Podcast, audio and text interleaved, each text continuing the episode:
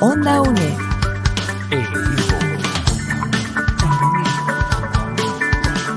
Imagen y sonido, hasta donde estés.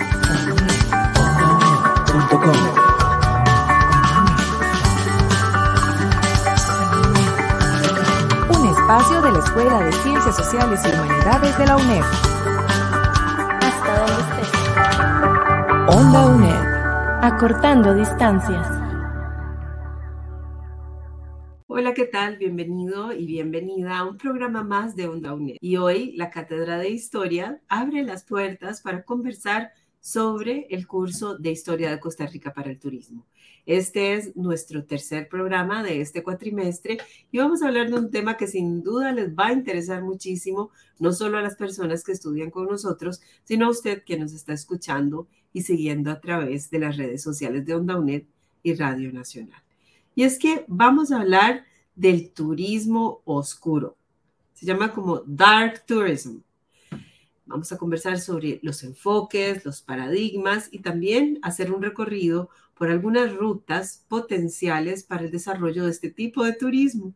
Y para hacerlo, nos, nos, nuestras invitadas eh, van a ser la profesora María Soledad Hernández de la Cátedra de Historia, que es la tutora del curso, y también Vivian Solano Brenes, que es de la Cátedra de, Emprendimiento, de Emprendedurismo Turístico de la UNED.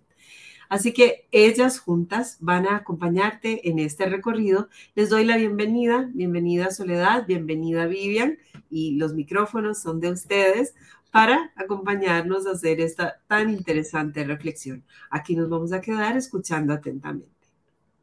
Muchas gracias Catalina, un gusto compartir con, eh, con todos y todas en esta, en esta transmisión de, de Radio Onda UNED y esta eh, radiotutoría tan interesante, tan diferente, tan alternativa, con una persona, con una historiadora este, de lujo, como es el Vivian Solano, con toda su experiencia también, además, en el área no solo histórica, sino también museográfica. Entonces, Vivian, realmente un gusto tenerte hoy acá con este tema tan particular eh, que yo creo que, que mm, le brinda a uno otra perspectiva del país, del territorio. Yo por lo menos tuve he tenido la oportunidad eh, acá y en otros países de hacer un poco de dark tourism y me ha encantado. Me ha encantado, entonces me pareció un espacio lindísimo para compartir con el estudiantado un poco de esto y bueno, para, para entrar un poquito en materia.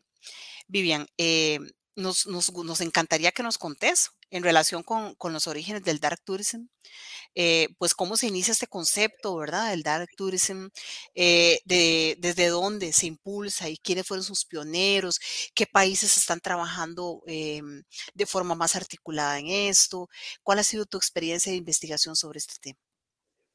Hola, hola, muchas gracias por la oportunidad, por la invitación. Y bueno, sí, este es un tema que, que a la larga se vuelve apasionante, porque terminas preguntándote si hay muchos más temas y tal tema que conozco calzaría dentro de Dark Tourism.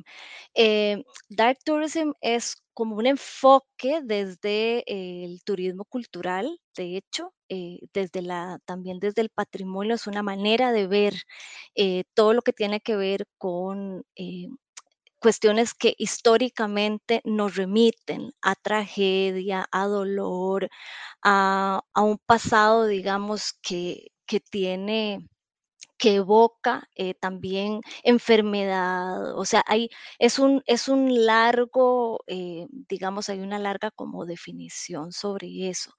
Em, es súper interesante también saber que los orígenes del dark tourism, bueno, es que podríamos hablar de dos partes. Una, lo que vos decías ahora hace un momento, de que vos has hecho dark tourism. Y es que el dark tourism existe, según lo que hemos estado investigando, desde, desde muy antiguamente. Lo que pasa es que no le dábamos ese nombre. ¿verdad? Entonces hay como un dark tourism empírico, digamos, que desde los romanos que se Mm, agrupaban en un coliseo para ver también eh, corridas este, con animales y qué sé yo, hasta catacumbas, eh, qué sé yo, pasando también por otras etapas históricas, ¿verdad? Eso digamos en la parte más antigüedad clásica, pero en la época medieval todo lo que tenía que ver con enfermedades o las cruzadas o este, este tipo de peregrinaciones en donde, donde las personas realmente este, arrastraban cuestiones y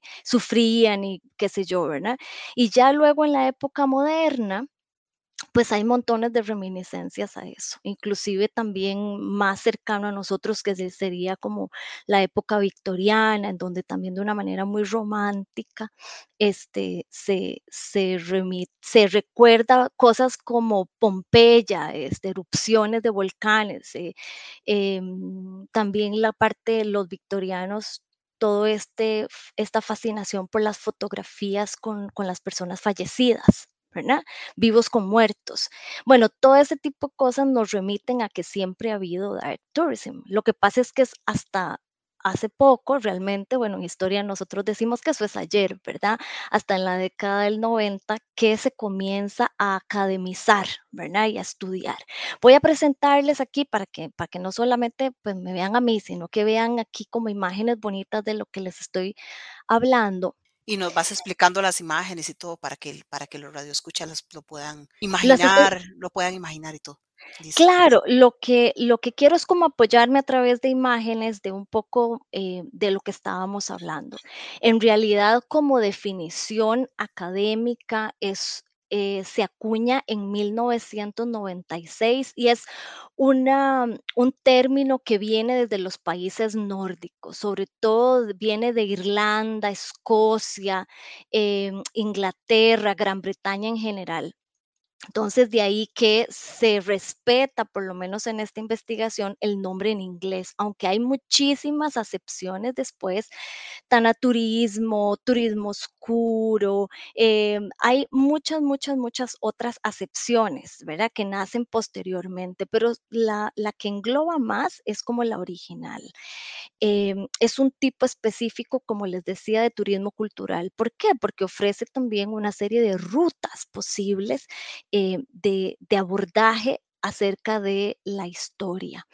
Em, la puesta en práctica del dark tourism, bueno, los académicos comienzan entonces a buscar pistas de donde en los últimos años se ha hecho como de manera académica un recorrido que cumple con esas características.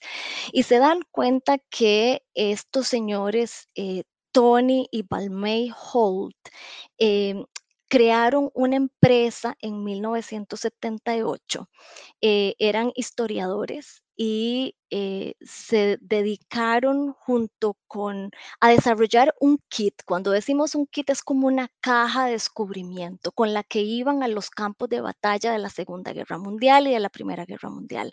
Y ahí, en medio de la visita guiada que daban o del recorrido que daban, abrían la caja y había música, habían entrevistas que ellos mismos habían realizado a personas, a sobrevivientes, alguna prenda que tal vez habían comprado o alguna imitación de algún objeto que se pueda tocar, que se pueda oler, que se pueda ver, que ese tipo de cosas entonces dio origen también a esta conceptualización del dark tourism.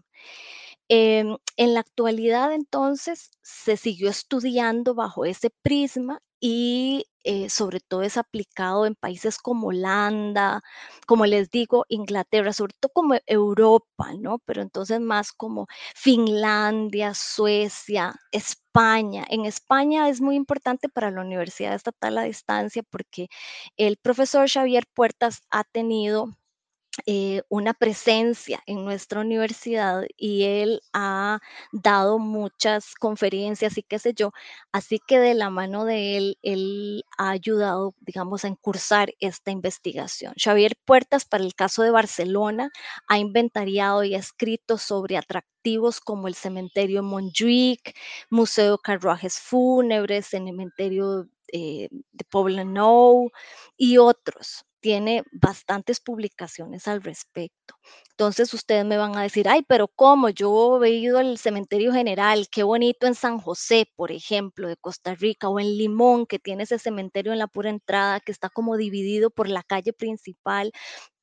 tiene además como esta tradición que te dicen, bueno, es que por esta la entrada al cementerio por la parte de los negros, esta es la parte, bueno, este tipo de abordajes podrían ser incluidos dentro de este prisma.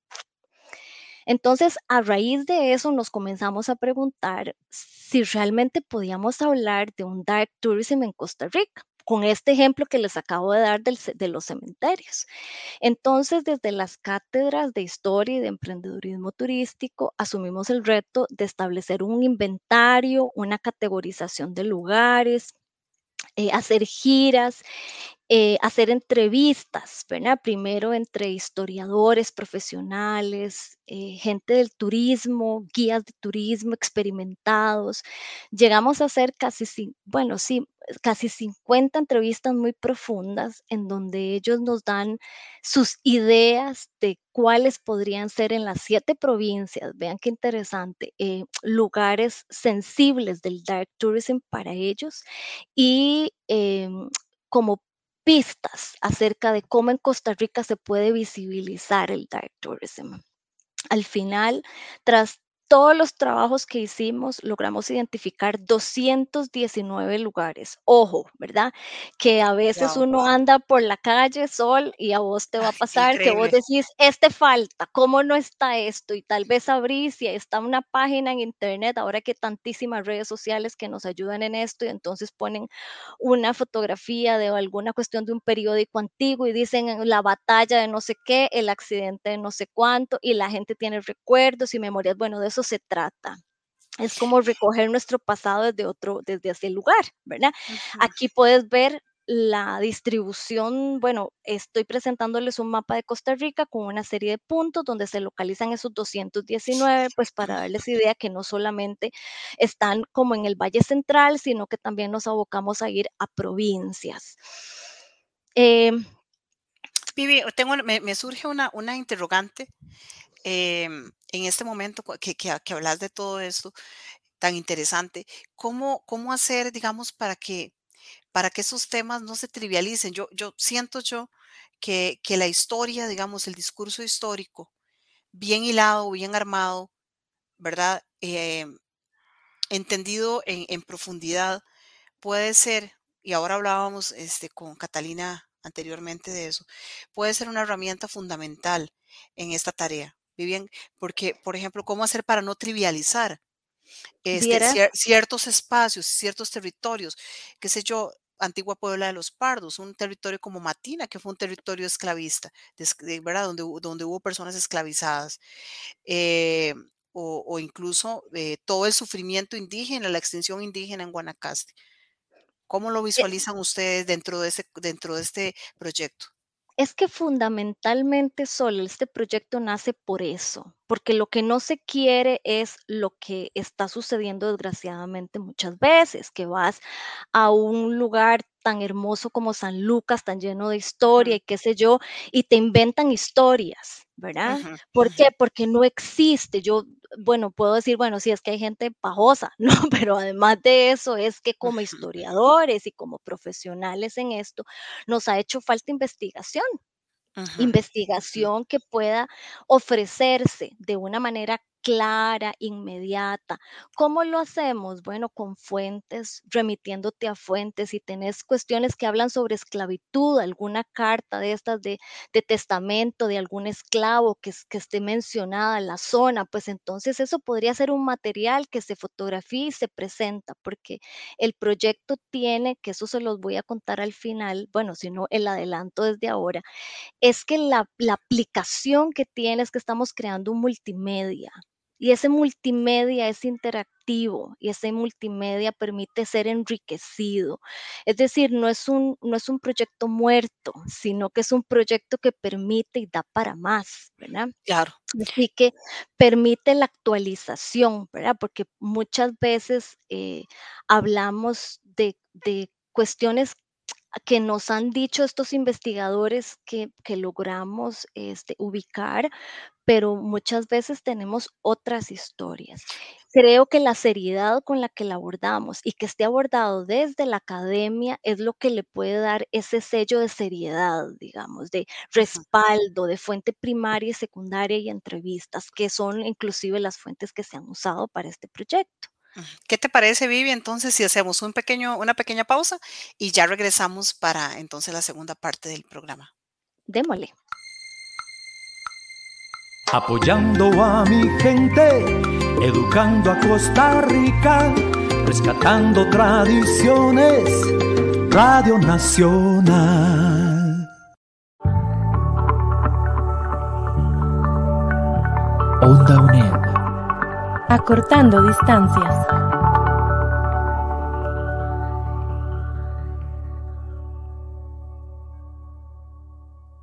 Regresamos con esta interesantísima entrevista sobre el tema del dark tourism. Y eh, Vivi, quisiéramos consultarte y preguntarte algunas otras cosas. Eh, este tema de la sensibilización y del lugar desde el cual nos acercamos a un, a un tema, digamos, de turismo cultural, me parece a mí una discusión riquísima que incluso podemos retomar luego porque creo que eso es todo un programa en sí. Pero nos gustaría saber, y, a mí en particular, eh, me gustaría saber cómo podemos potencializar el dark tourism en nuestro país, qué empresas, pymes o qué personas están abriendo brecha en este tipo de turismo alternativo ¿Qué expectativas existen a futuro? ¿Y cuál sería la contribución de la Cátedra de Emprendedurismo Turístico? Ya nos diste un adelanto. Nos estás contando de que hay una plataforma interactiva que puede, que puede ser eh, o que está siendo alimentada este, constantemente y que es una fuente eh, riquísima y súper valiosa de información, ¿verdad? Aparte de todo el tema de sensibilización que evidentemente eh, trae consigo este proyecto, pero te escuchamos. las utilidades de esto yo pienso que son infinitas, ¿verdad? En el sentido de que, de que podés inclusive vos construir tu propio recorrido, ¿verdad?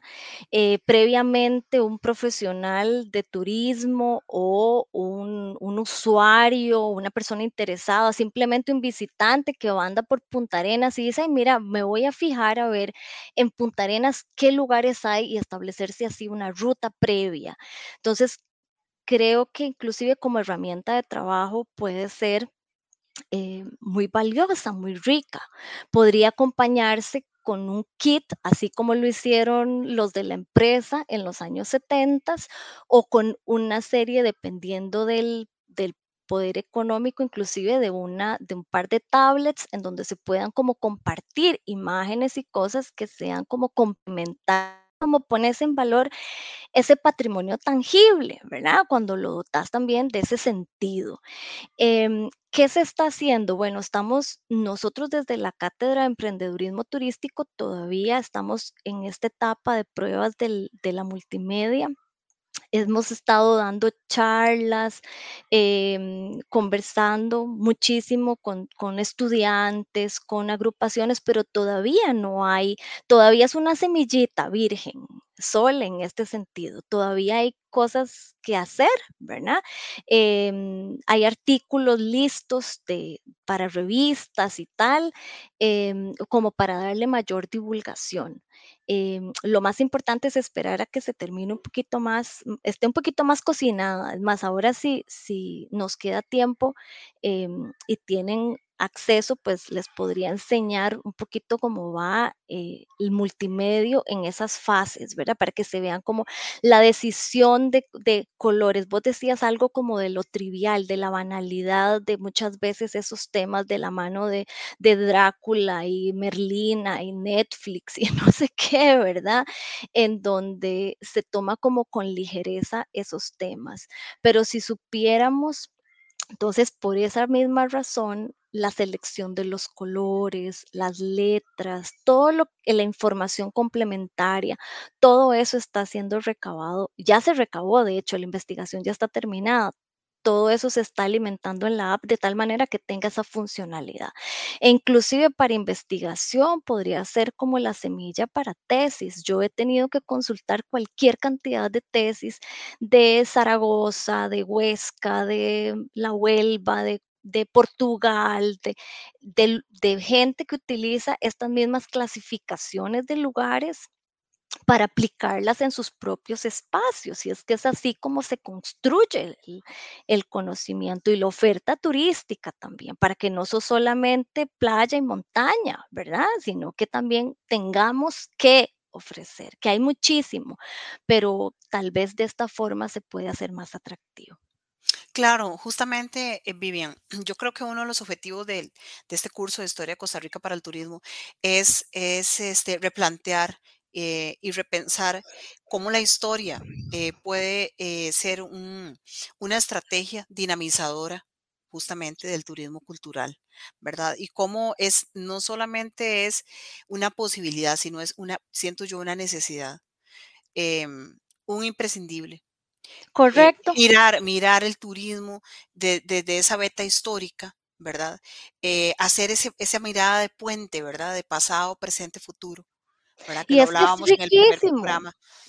Y, y te cuento, y te digo una cosa, porque sé que los estudiantes posiblemente nos van a preguntar, ¿qué pasa con ese componente como esotérico, como, como de ocultismo que también hay a veces en el turismo, en el dark tourism, es válido?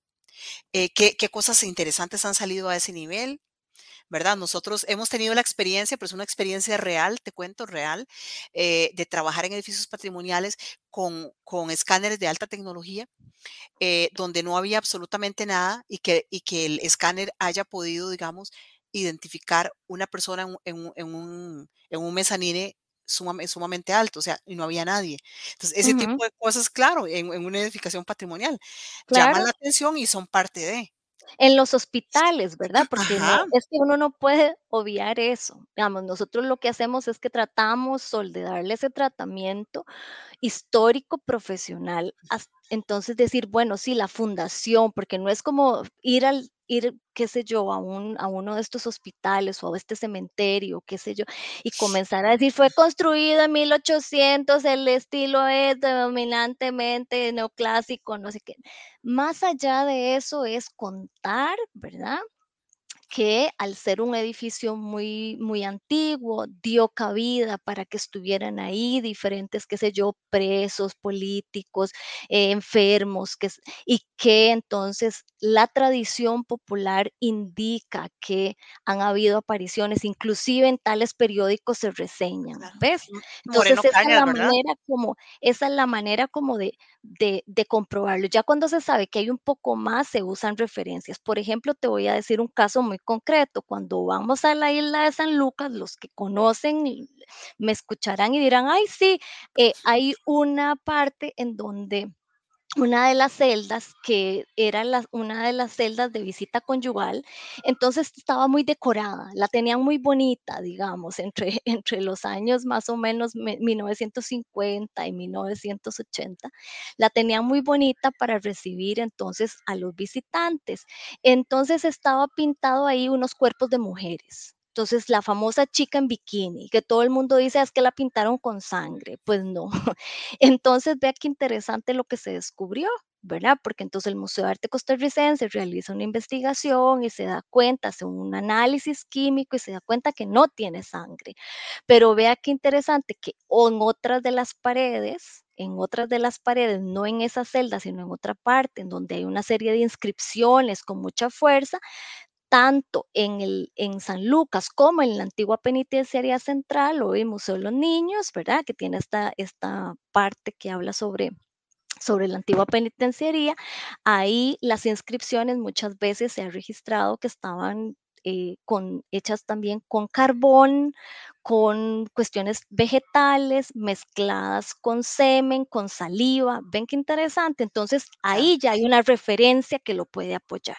Y sí, existe ese componente místico, ¿verdad? Y también es claro. citado, pero de una manera como más, yo pienso que es un poco más... eh, no sé cómo decirlo, como más, em, Más científica. más, sí, como un poco más desde el respeto también, Exacto. desde lo que hay, ¿verdad? No claro. especulando que posiblemente tal cosa pasará, no, sino que. La evidencia encontrada, las entrevistas realizadas sugieren, indican tal y tal y tal y tal. ¿verdad? Y para ver más, véase tal. Entonces tiene una serie de links que vos podés abrir, ¿verdad? Sí, pensa- Eh, pensando que son, estamos hablando de, de espacios vividos y de, y de personas, de seres humanos que, que habitaron eh, esos espacios, esas penitenciarías, esas cárceles y o que esos es territorios cierto, esclavizados y que posiblemente también hay personas que les sobreviven y a las que esa historia les mueve. Es como si pensáramos que en 100 años van a estar hablando de nosotros durante el, durante el COVID y lo que pasó y que se correcto. hablara de una forma trivial, de una de historia que fue, fue terrible para Uno de los ítems, uno de los ítems justamente son las enfermedades, ¿verdad? Porque se habla del Sanatorio Carlos Durán, cuando se habla de la tuberculosis, se habla del leprosario, también allá en esta zona de, de Guadalupe y Cartago, este, se habla del cólera, entonces se habla también, se hace referencia a los, a los diferentes hospitales, o sea, es, es decir, es, es muy rico y da para mucho, y efectivamente hay algo que se siente, de ahí que también la gente se sienta atraída por ese tema. De ahí que entonces se quiere recoger, sistematizar en una cuestión de este tipo. Primero Esa lo vivencia. académico de los noventas y ahora que nosotros lo terminamos de aterrizar en, para el caso de Costa Rica. Bueno, eso está tan interesante que vamos a invitar a Cata a unírsenos, porque yo creo que Cata también tiene un montón de preguntas. No nos alcanzan ni dos ni tres programas para hablar de todo esto, pero bueno, démosle Sí, a, pero Cata la- el espacio. gracias. tal vez como radio escucha, eh, me quedan eh, muchísimas preguntas, ¿verdad? Por ejemplo, si tendencias como los museos donde están las momias de Guanajuato en México o el Museo de la Memoria en Chile, que es un museo planteado desde, eh, digamos, todo el tema de la dictadura, de matanzas, de desaparecidos, o el Museo de la Imagen y la Palabra en El Salvador, donde están recreadas las matanzas, eh, ¿verdad? Eh, también eh, los museos en Israel que reproducen o, o tratan de recordar todo lo que pasó en los campos de concentración. Si todo esto, o incluso donde está Tutankamón y su, y su tumba y todo lo que se habla de si se puede abrir o no y lo que pasa con Tutankamón y, ¿verdad? Si todo esto también corresponde a una forma de mirar, eh, digamos, lo oscuro de la vida o lo oscuro de la muerte o lo oscuro del pasado. Y creo que, que vale la pena porque incluso uno dice, bueno, las ruinas de Cartago pueden. Entenderse desde una perspectiva de una catástrofe, de una pérdida, de restos que quedaron. eh, y, y realmente me voy con muchísimo para pensar. Sobre todo creo que nuestros estudiantes y nuestras estudiantes pueden también hacerlo como todo un nuevo terreno de investigación y trabajo. Y creo que realmente hemos abordado de manera significativa todo, todo el tema, pero que merecemos muchos más programas, pero ya el tiempo nos vence. Así que le agradecemos a Vivian Solano de la Cátedra de Emprendedurismo Turístico y por supuesto a nuestra profesora María Soledad R. Hernández de la Cátedra de Historia. En el control técnico también nos acompañó Andrés Francisco Chávez. Así que no te perdás nuestro cuarto programa y puedes descargar los anteriores también en el sitio web de ondaunet.com. Muchas gracias, profesoras, y gracias a ustedes por escuchar. Gracias. Onda UNED.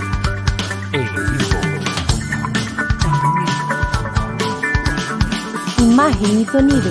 Hasta donde estés. Punto